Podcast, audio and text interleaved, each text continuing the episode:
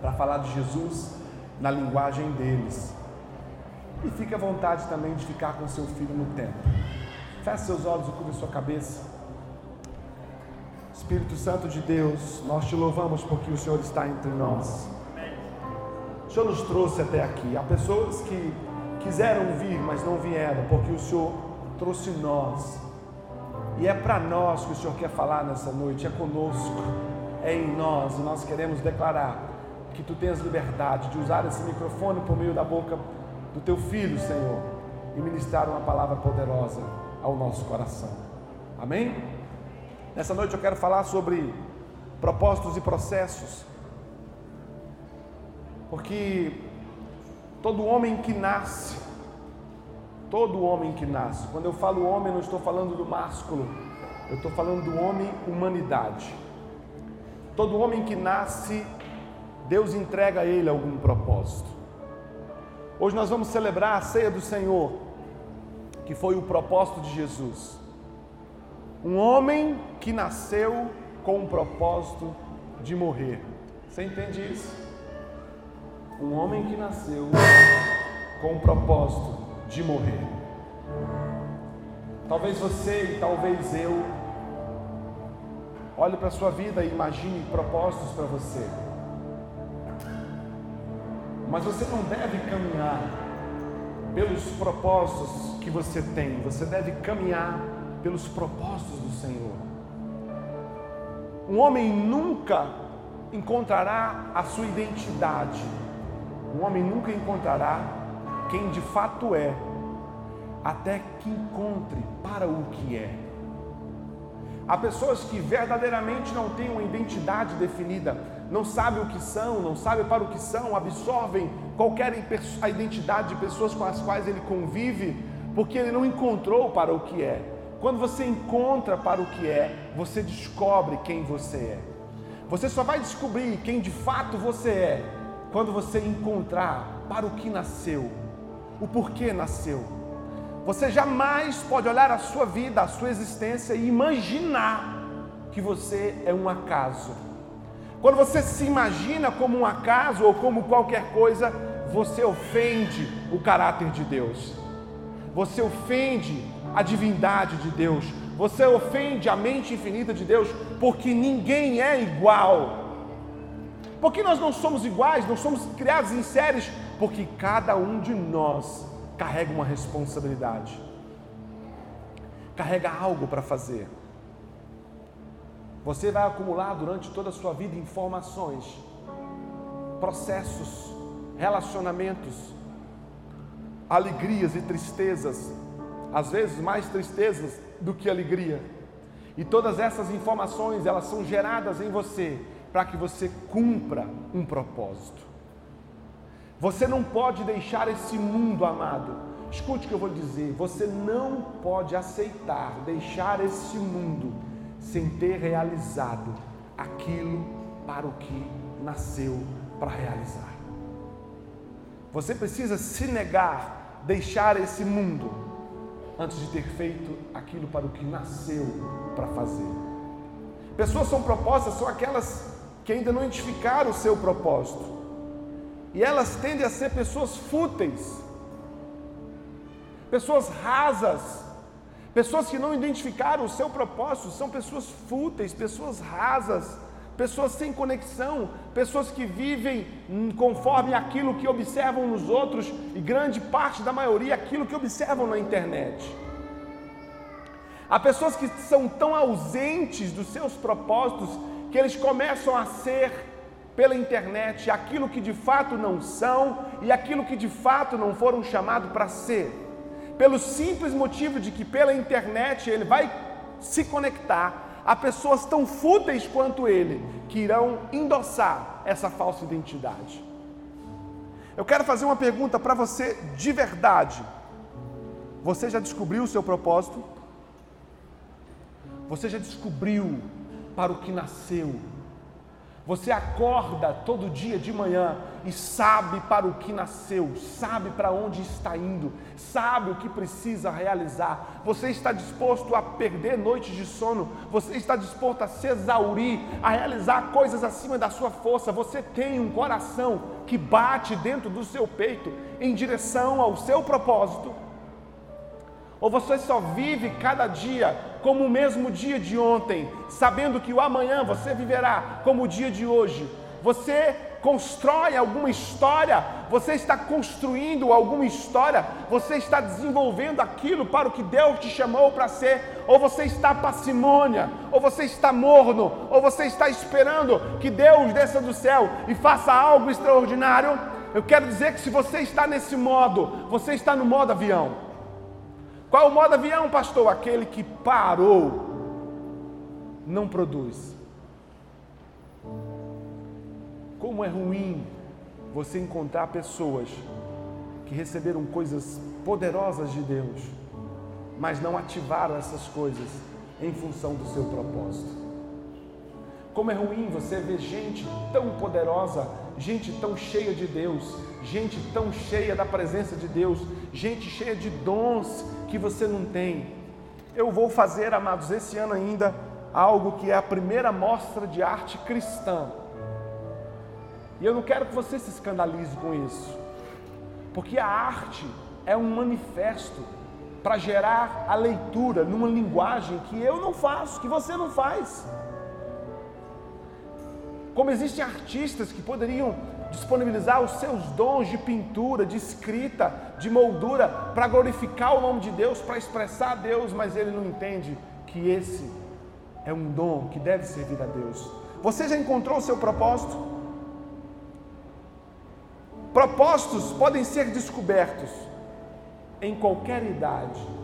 Escute o que eu vou lhe ensinar, eu vou lhe ensinar com a minha vida.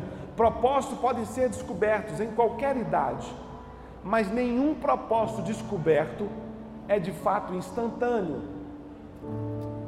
Todo, todo propósito passará por algo chamado processo.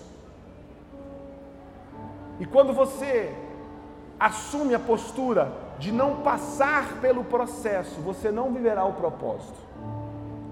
Propósito não é algo que cai do céu, Propósitos carregam consigo os processos. Todo o propósito carrega consigo o processo. Irmãos, há 20 anos atrás, eu recebi uma palavra que eu seria pastor de uma igreja. Escute essa: quem ri, o cabelo vai cair.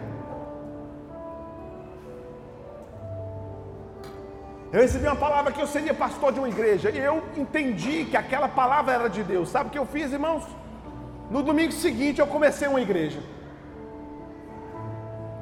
doido igual louco.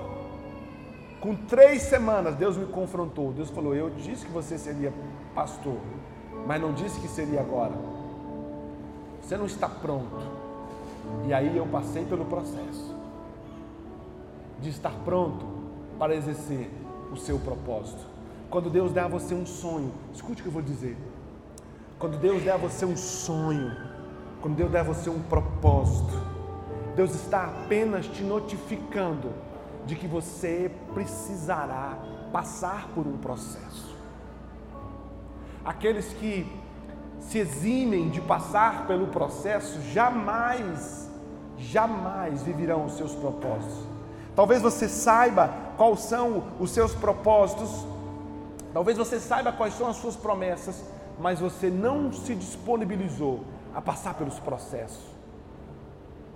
Amados, eu já passei por tanta coisa, tanta informação, que às vezes eu vou sentar com alguém que precisa de um aconselhamento, eu digo assim para ele, irmão, você pode rasgar o seu coração com liberdade, porque eu tenho certeza que você não vai me contar nada novo. ah, mas é adultério, sim. Vamos embora, que mais? Porque eu fui preparado, irmãos, para estar no lugar que eu estou. Você está disposto a ser preparado para estar no lugar que você precisa estar? Você quer ser um político? Eu quero ser um político. Você não será um político aprovado na urna enquanto Deus não tiver plena certeza que você está pronto para isso. Ah, eu quero ser um professor universitário, sim. Deus não te colocará naquela cadeira até que Deus entenda que você está pronto para isso. E Deus usará etapas processuais para que você alcance o seu objetivo. Deus vai moer você. Deus simplesmente desmonta Noé. Deus pressiona Noé de um tal nível, irmãos, que Noé quase se perde. E Noé estava sob tamanha pressão. E não se escandalize com o que eu vou dizer para você, seja livre. Noé estava sob tamanha pressão que a primeira coisa que ele fez, quando achou terra, foi plantar um pé de uva para tomar um porre. Jesus entra num processo tão poderoso, tão forte, tão pressionado, que quando ele está no Getsemane, no jardim do Getsemane, no jardim da prensa, Getsemane é o nome do jardim da prensa, dentro do Monte das Oliveiras, porque o Monte das Oliveiras era produzido as oliveiras, e a azeitona, que é o produto da oliveira, ia para o Getsemane, para ser moído, para que sejam extraídos os quatro óleos que existem na azeitona. E Jesus vai para o lugar aonde a azeitona era moído, para ser moído por Deus, ao ponto de suar gotas de sangue, e ao ponto de Jesus flertar com a desistência e virar e dizer: Pai, se der, me arranca fora desse negócio. Essa é a minha vontade, Senhor, de pular fora do barco, mas eu vou abrir mão da minha vontade para assumir a Sua vontade, porque esse é o processo em que vai me fazer subir naquela cruz, que é o meu propósito. Quando Jesus fala que nós devemos carregar as nossas cruzes, deixa eu desmistificar algo na sua cabeça. Quando Deus fala que nós devemos carregar a nossa cruz, Deus não está falando sobre você carregar nenhum tipo de sofrimento. A cruz para Jesus não era o sofrimento, o sofrimento era parte do propósito que era a cruz. Quando Jesus vira e fala para você, tome a sua cruz e siga-me. Jesus está dizendo, agarra o teu propósito. Qual é o teu propósito? Para o que você nasceu? Eu nasci para essa cruz. Eu fui criado para essa cruz. Eu fui treinado para essa cruz. Eu fui carpinteiro, porque todas as vezes que eu passava a mão na madeira e eu pregava os pregos, eu sabia que aquilo era parte da minha história, aquilo era parte do meu futuro. Jesus está dizendo para você, assuma o seu propósito e follow-me. Assuma o seu propósito abrace-se a Ele, de fato, entranhe Ele no seu peito, que Ele seja parte da sua identidade, que Ele seja parte do seu respirar e venha. Ninguém que quer viver propósitos pode viver propósitos com braços dados a desculpas, a argumentos. Não há, irmãos, não há nada que te impeça de viver o seu propósito, a não ser a sua incapacidade de assumir os processos. Gênesis 37, capítulo 2. Capítulo Gênesis 37, versículo 3. Nos conta a história de um homem que recebeu um propósito aos 17 anos de idade. José recebe um sonho, e o sonho que José tinha era que os seus irmãos se curvavam diante dele, era que o seu pai, que a sua mãe se curvava diante dele. E nesse sonho ele recebeu o propósito de se tornar maior do que todos os da sua casa. E ele inocentemente ou propositalmente ele compartilha esse sonho. Ah, eu sonhei que vocês, meus irmãos, se curvavam diante de mim.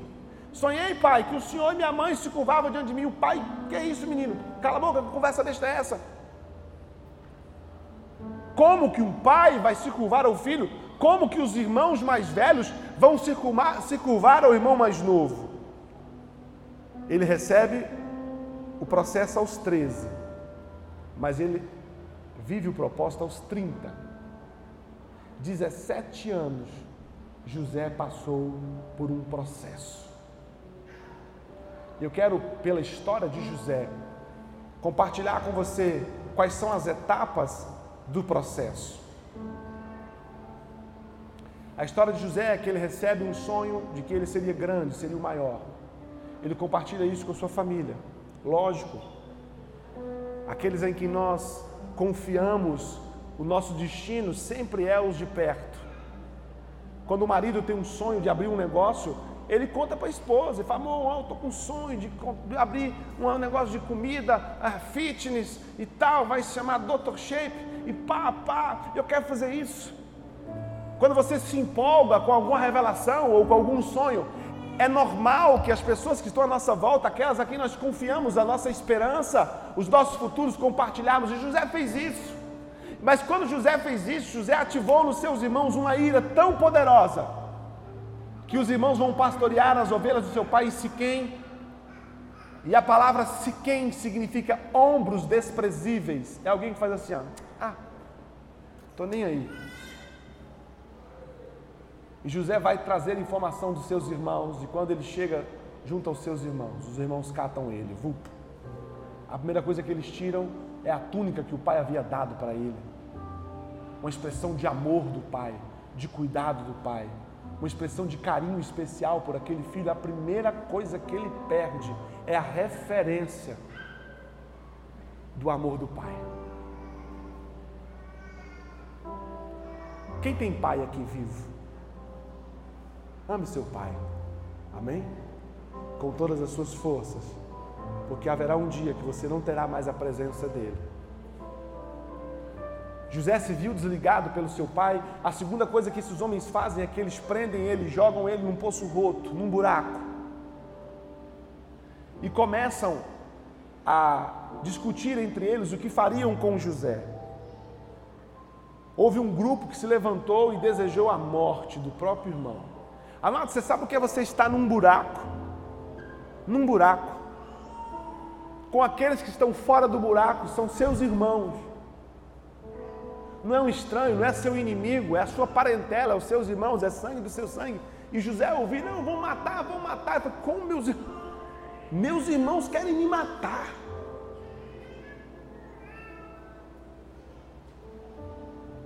E levanta um dos irmãos e fala: Não, não, não, não, não vamos tocar no sangue vendem ele como escravo. A primeira coisa que ele perde é a referência do amor do pai, a segunda coisa que ele perde é a liberdade. Você sabe o que você é sair um dia de manhã, um homem livre, podendo ir para onde você quer, podendo fazer o que você quer, um homem pertencente a uma família, um homem pertencente a uma herança, um homem pertencente ao amor de pai, e no outro dia você não ser nada disso, você ser um escravo, um homem refém da força e do desejo de outra pessoa que não você mesmo. Os midianitas vendem ele para a casa de Potifar. Deixa eu dizer uma coisa para você. A primeira etapa do processo será a sua família.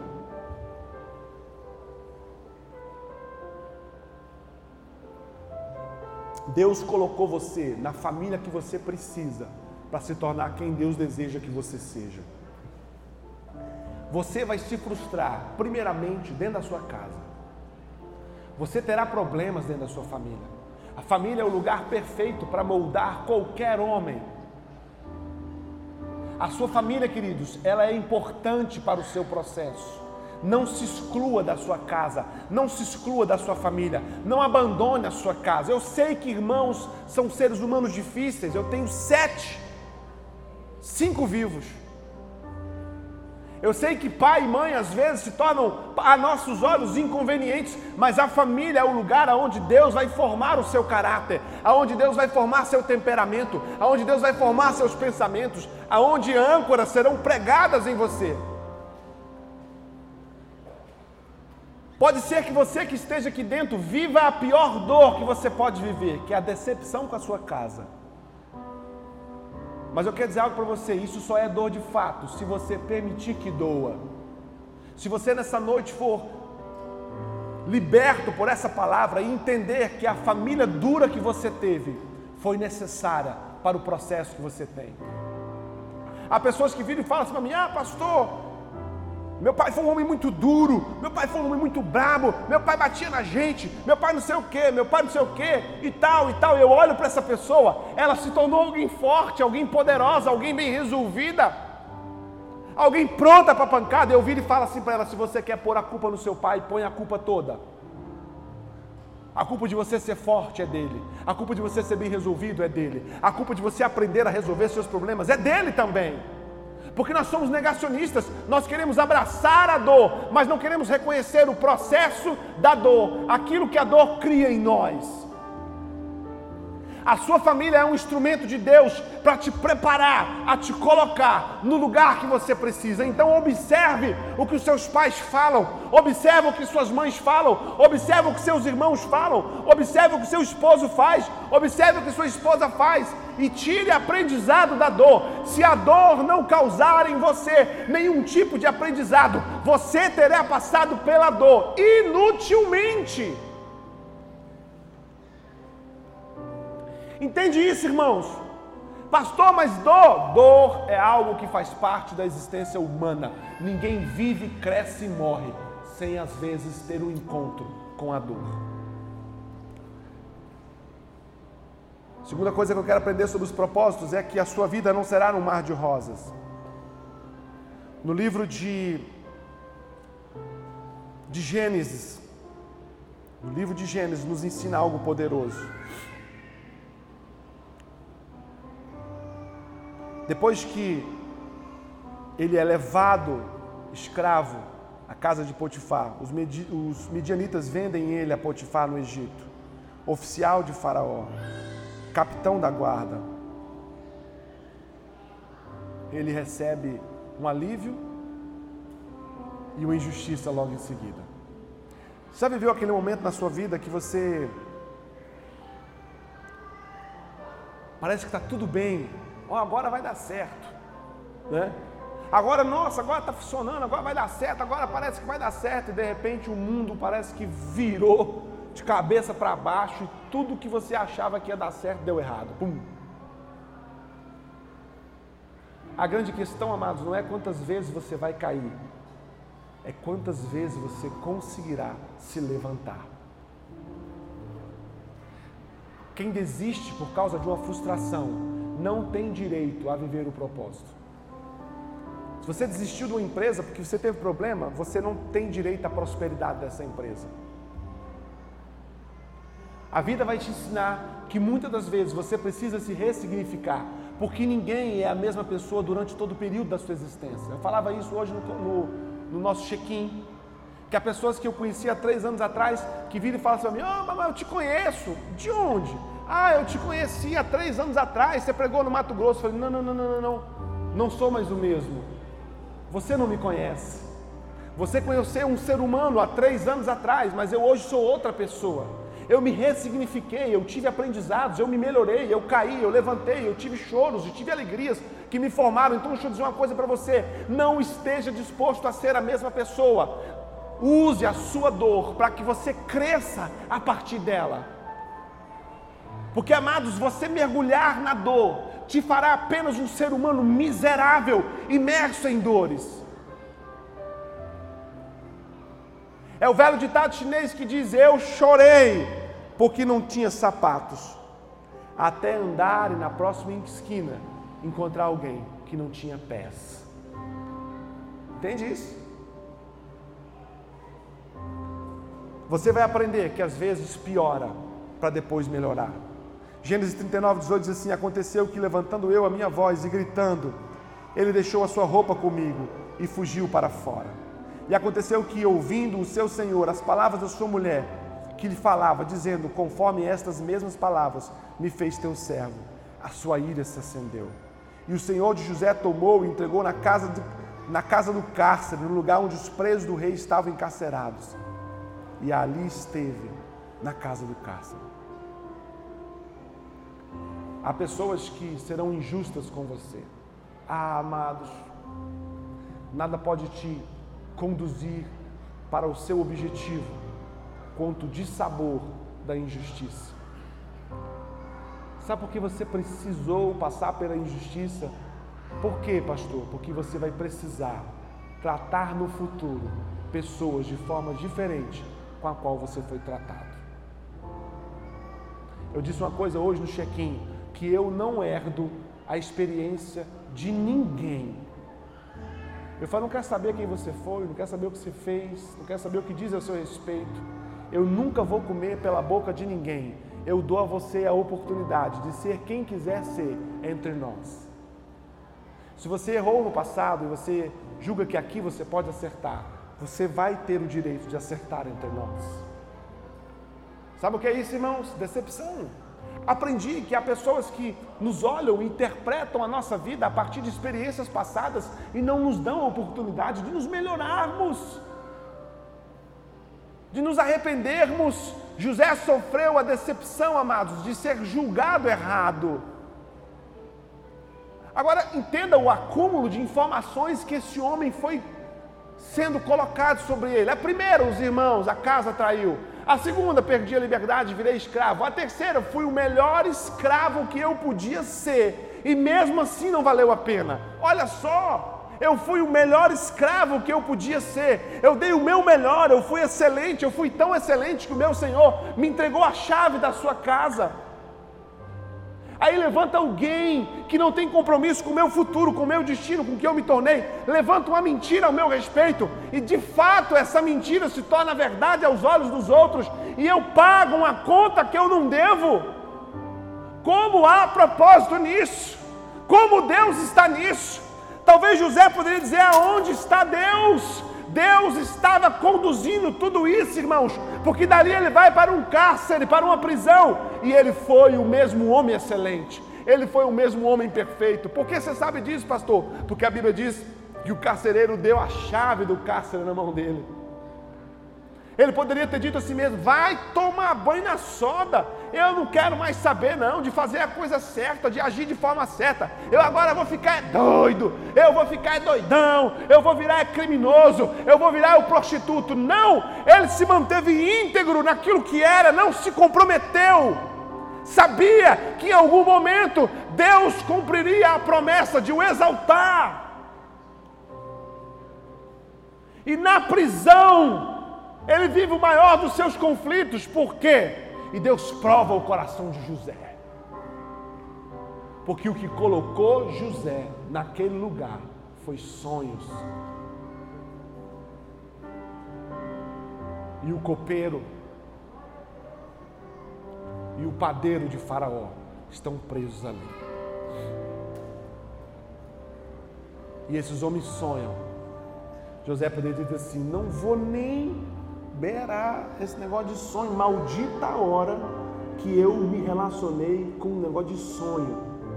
Se eu tivesse ficado calado com meu sonho, eu não estava aqui. Seja quem você é. Deixa eu dizer uma coisa para você. Pastor, eu sou bom demais, eu sou um ser humano bom, mas eu só tomo paulada na cabeça quando eu sou bom. Eu já ouvi gente dizer assim: nunca mais eu vou ser bom, se você não for o homem bom que você é você estará traindo a si mesmo. Porque a bondade com a qual você se entrega às pessoas revela quem você é. A maldade com a qual as pessoas devolvem a você revelam quem elas são. Entende isso, irmão? Você é bom, irmão? Sou. Seja bom. Seja bom. Não traia quem você é. José era um revelador de sonhos ele de fato entende quem ele era. Não importava se quem ele foi no passado trouxe ele a um presente sombrio, ele continuou sendo quem ele era. Se você foi bom algum dia na sua vida e você se distanciou da bondade, não faça isso. A bondade é o seu lugar. Se você foi um pregador algum dia e por frustrações você se desviou do altar, não, não, não, não, aqui é o seu lugar. Nós queremos que essa plataforma sirva o seu ministério, sirva aquilo que você carrega. Não se afaste de quem você de fato é, porque se você se afastar de quem você de fato é, você está dizendo para si mesmo que você não tem o direito de viver os propósitos para os quais Deus te criou. Ah, pastor, eu era sorridente demais, eu era alegre demais, as pessoas interpretam isso errado e que as pessoas se explodam, meu irmão. Seja quem você é, de fato quem você é, da forma que você é, e se alguém te amar, te amará com tudo que você tem e saberá corresponder aos seus defeitos. Como disse de manhã, digo agora: esse é o lugar perfeito para pessoas imperfeitas. Se você está sentado aí, não espere perfeição de nós. Nós não esperaremos perfeição de você, mas nós trabalharemos para que você seja mais perfeito todo dia. Amém, queridos? E José executa o que nasceu para executar. Ele interpreta sonhos. Irmãos, deixa eu dizer uma coisa para você. Eu sou, eu sou fascinado com a história de José, porque num piscar de olhos, escute o que eu vou lhe ensinar. Num piscar de olhos, José acorda filho de uma família. José acorda dono de uma herança e se torna escravo num piscar de olhos. E num piscar de olhos, Deus faz José abraçar o seu propósito. Ele ouve os sonhos do padeiro e ouve os sonhos do copeiro. E ele revela os sonhos, fala: Ó, oh, você copeiro, Faraó vai te chamar de volta e você vai servir a mão de Faraó de novo. Você padeiro, você vai morrer. E do fato, da forma que José fala, acontece. E ele vira e fala assim: Ei, copeiro, lembra-te de mim quando estiveres com Faraó. E você sabe a história: Faraó tem, tem dois sonhos, os sonhos perturbam Faraó, e nenhum dos magos da corte de Faraó conseguiram interpretar o sonho, até que o copeiro se lembrou que lá no fundo do poço existe alguém que foi preparado para esse momento. Pum. Você está sendo preparado para um momento. Diga ao irmão que está do seu lado, seu momento quando você estiver pronto, que você tiver passado pelos processos, vai chegar. Aleluia. E dizem para o copeiro fala para o faraó, lá na prisão tem um carinha que eu sonhei isso, isso e isso, ele interpretou. O padeiro sonhou isso, isso e isso e morreu. Ele tem a ferramenta que você precisa. Sabe o que eu acredito, irmãos, com todas as minhas forças? Não me julgue maluco, mas que você carrega códigos que são do céu, informações que estão na sua cabeça que foi Deus que colocou, uma visão acerca das coisas que foi Deus que alinhou. Você carrega algo poderoso dentro de você que eu não tenho dentro de mim, mas o que eu não tenho dentro de mim está dentro de você e eu preciso do que há dentro de você. Eu não tenho problema de dizer, irmãos, eu preciso do que você carrega. Amém, queridos? Essa igreja, irmãos, é um trem de doido. Essa mesa de ser, irmãos, foi montada com esses arranjos por irmãos que têm acesso a isso. E eu não tenho. Isso aqui é uma fortuna, irmãos. Isso aqui é de casamento. Tem hora que eu penso que noivo é bicho doido. Eles dão uma fortuna nesse trem aqui, ó. Eu vou julgar dizer que tem mais de mil reais aqui em flor. Mais ou menos? Mais para mais ou mais para menos? Pouquinho menos. Eu exagerei, né, irmão? Está aqui, irmão, servindo a gente. Por quê? Porque alguém tem um código que acessa isso. Mas você que é psicólogo, quantos são, quantos são pedagogos aqui? Fiquem de pé em nome de Jesus. Quantos são pedagogos? ou estão se formando para serem. Pode ficar de pé também.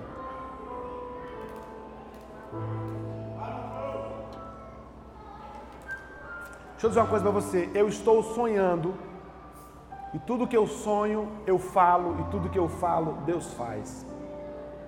Eu estou sonhando com uma clínica, Clínica Caminho, para crianças autistas. Amém? Por que isso, irmãos? Porque são crianças que o governo não atende, que as igrejas não atendem. Por trás dessas crianças tem pais, tem mães, tem avós, e são crianças que precisam de uma linguagem especial para serem ativadas, serem acessadas, e grande parte dessas crianças tem uma mente tão poderosa, tão poderosa, que a mente dessas crianças não se comunica conosco. Elas são hiperdotadas, superdotadas. Nós criaremos uma clínica para atender essas crianças e eu quero que vocês façam parte disso. Amém? Amém, queridos? Glória a Deus. Tenda suas mãos para cá, irmãos. Declare comigo que essa clínica vai, vai nascer. Pai, nós declaramos nessa noite, nesse lugar, que a nossa clínica para crianças autistas será uma realidade. Deus, eu sei que exige estruturas financeiras, estruturas físicas, estruturas humanas, mas eu sei que tudo está em Ti e no tempo certo, quando nós estivermos prontos, o Senhor nos dará. Declaramos que esses irmãos farão parte desse projeto, serão peças fundamentais e a nossa igreja mudará a realidade de centenas de famílias com crianças autistas. Pai, nós queremos assumir essas crianças como igreja, dar elas destino, dar elas futuro, dar elas perspectiva de fé, fazer com que ative o cérebro delas e elas produzem coisas extraordinárias, porque nós cremos que isso também é evangelho, em nome de Jesus. E se você crê nessa oração, aplauda o Senhor com alegria. A última coisa que você vai entender sobre o seu propósito, e é a fundamental, Escute o que eu vou lhe dizer, talvez isso seja agressivo aos seus ouvidos, mas não tem problema. Melhor do que o conforto é o confronto, porque o conforto te deixa onde você está, o confronto te empurra. Amém? É que o seu propósito não tem a ver com o seu prazer. Deus não tem excesso de compromisso com as coisas que você quer. Deus tem compromisso com as coisas que você precisa fazer. E se você entender e realizar as coisas que você precisa fazer, Deus colocará no seu caminho as coisas que você quer. Porque Deus nunca te dará nada que te tire dele. Vou dizer isso de novo. Deus nunca te dará nada que te tire dele. Ah, Senhor, me dá uma, uma empresa que seja uma empresa próspera, abençoada. Deus sabe que se pôr dinheiro na tua mão, você não está pronto para isso. Ele não vai pôr, irmãos. Agora, se o seu dinheiro for o propósito de Deus, ele vai te produzir para ter dinheiro. No livro de Gênesis, olha o que José reconhece depois que encontra seus irmãos. E disse José aos seus irmãos: Peço-vos, chegai-vos a mim. E chegando-se, então disse ele: Eu sou José, vosso irmão a quem vendestes para o Egito. Ai, irmãos, essa fala carrega consigo muita informação. Essa fala carrega consigo muitos sentimentos. E o versículo seguinte diz assim: Agora, pois, não vos entristeceis. Olha o que é maturidade nenhum processo será vencido se você não estiver disposto a ser maduro. Deus não quer meninos, Deus não quer meninas envolvidas com o seu processo. Deus exige que eu e que você sejamos maturos o suficiente para passarmos pelas nossas dores e não sermos autocomiseráveis. Detesto gente que olha para o passado sombrio, doloroso e sofre hoje a dor de ontem. Para que você está fazendo isso? Para que você está num sofrimento contínuo? Para que você está olhando para aquilo que os outros fizeram com você e permitir que aquilo que os outros fizeram com você ontem determine o seu estado emocional hoje? Por que você está se permitindo isso? Porque você está com remorso. O que é remorso, pastor? É olhar para a dor do passado e vivê-la hoje. Você precisa decidir ser livre disso. Ah, mas fulano fez isso comigo. Tá, fez isso ontem. Você não é hoje a mulher que você era ontem. Você não é hoje o homem que você era ontem. Aquele homem do passado sofreu aquela dor, mas aquela dor que o homem sofreu no passado o construiu agora. Viva o seu agora, viva quem você é agora. Mente expandida, coração forte, pés firmes. Só um homem maduro diz o que ele diz assim: Agora, pois, não vos entristeçais, nem vos pese os vossos olhos por me haveres vendido para cá, porque para conservação da vida Deus me enviou adiante de vós. José olha seus irmãos curvados diante dele, porque quando Deus planeja algo, Deus faz. Amém, irmãos? Não desista daquilo que Deus te prometeu. Não desista daquilo que Deus falou a respeito do seu futuro. Não desista daquilo que Deus disse que faria por meio da sua vida. Não desista daquilo que Deus disse que faria com a sua vida. Não desista, não desista. Se prepare para isso. Encare os processos, cresça nos processos, amadureça nos processos, porque só um homem bem resolvido, irmãos, vira para os irmãos que o jogou na cova, que o traíram, que foram covardes, que desejaram a sua morte, e vira e fala assim para eles: não fiquem tristes. José não carregou consigo a dor de ter sido vendido pelos irmãos, José não carregou consigo a dor de ter virado escravo, José não carregou consigo a dor de ter sido injustiçado, José não carregou consigo a dor de estar numa prisão sem dever nada. José percebeu os processos e um homem maduro, um homem absoluto, um homem convicto, um homem cheio da mentalidade de Deus, vira e fala para os seus irmãos: não chorem, não se tristeçam porque tudo o que aconteceu comigo houve um propósito em Deus. E a proposta era que Deus me colocasse aqui para que vocês não morressem de fome. Quero encerrar dizendo para você que o seu propósito não tem a ver com você. José entende que passou tudo aquilo que passou para ser útil aos seus irmãos que ajudaram eles a passar. Quando Deus dá a você, amados, um dom, o seu dom não é para você. Quem tem dom de cura? Quem tem dom de cura? Eu tenho dom de cura. Quem tem dom de cura, irmãos? O nosso dom serve aos outros, serve a gente não. Deus te colocará no lugar estratégico, Deus te colocará no lugar que você precisa estar, e isso não tem a ver com você, isso tem a ver com alguém que está perto de você. Você nasceu para servir alguém, você nasceu para ser útil para uma nação. A Bíblia diz que, tendo Davi servido a sua própria geração, morreu fato de dias e foi juntado aos seus antepassados. Sabe o que Davi viveu, irmãos? Davi viveu não para ele, Davi viveu para impactar uma geração. Davi de fato implanta o reinado em Israel. Porque Saul falhou.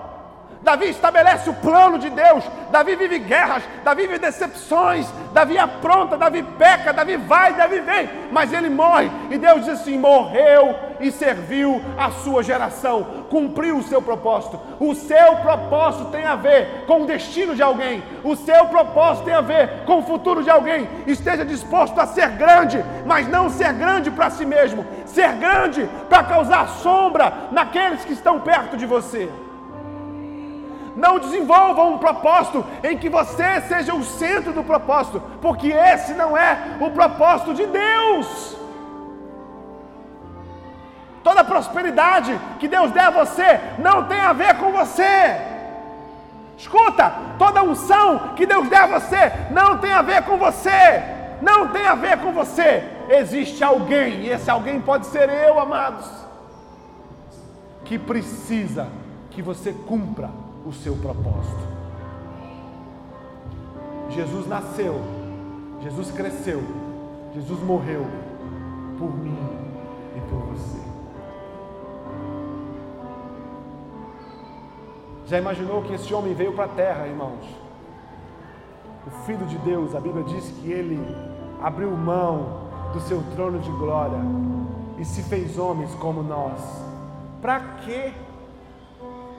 Para que o Filho de Deus precisava descer do trono, se tornar essa raça insignificante que são os homens? Para que ele deixaria o seu trono?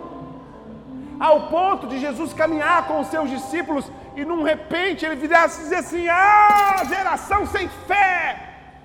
Até quando estarei convosco? Até quando vos sofrerei? Jesus fala assim: é um sofrimento andar com vocês que não acreditam.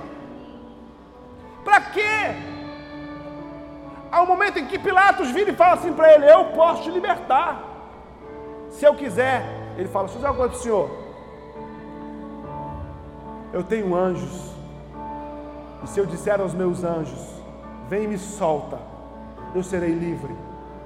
Eu não estou aqui porque você me colocou aqui. Eu estou aqui preso porque eu quero estar aqui. porque isso faz parte do meu propósito.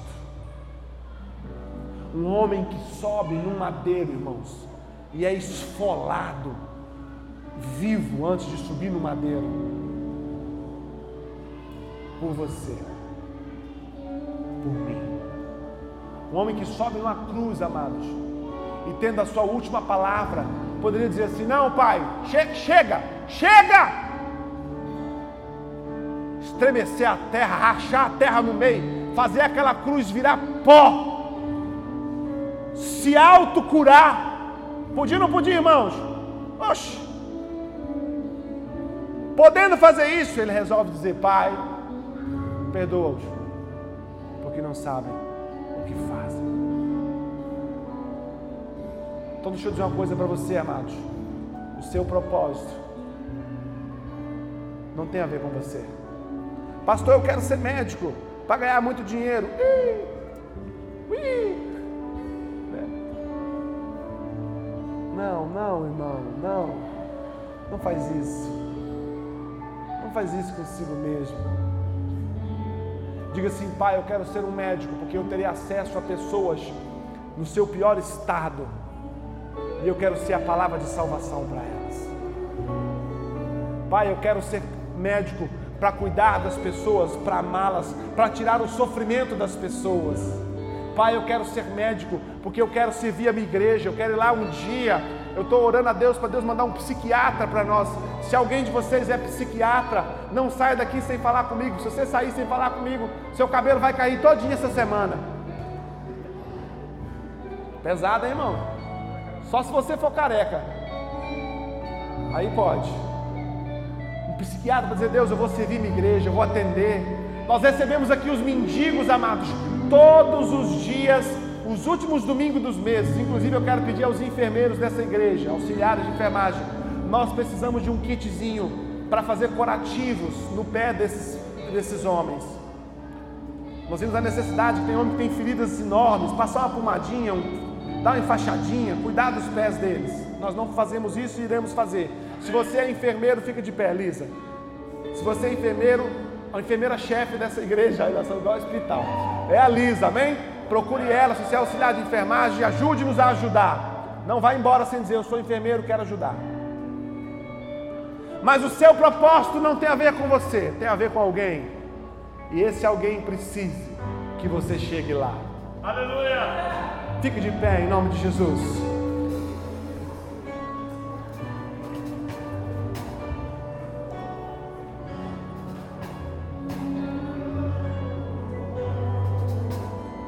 Você que essa noite quer dizer para Deus assim: Deus, eu abraço o meu propósito,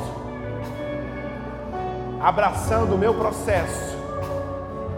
Eu quero viver, Senhor, de fato aquilo para o que nasci para viver. Levante a sua mão onde você está, que eu vou orar com você. Amém, amém, amém, amém. Levanta a sua mão, eu vou orar com você. Cansei, Jesus, de de andar distante daquilo para o que nasci. Eu quero me entregar, eu quero me jogar aquilo para o que nasci, Senhor. Eu quero de fato reinar no meu reinado. Eu quero de fato cumprir as suas promessas. Eu quero ser, Senhor, o seu agente, seja na política, seja nas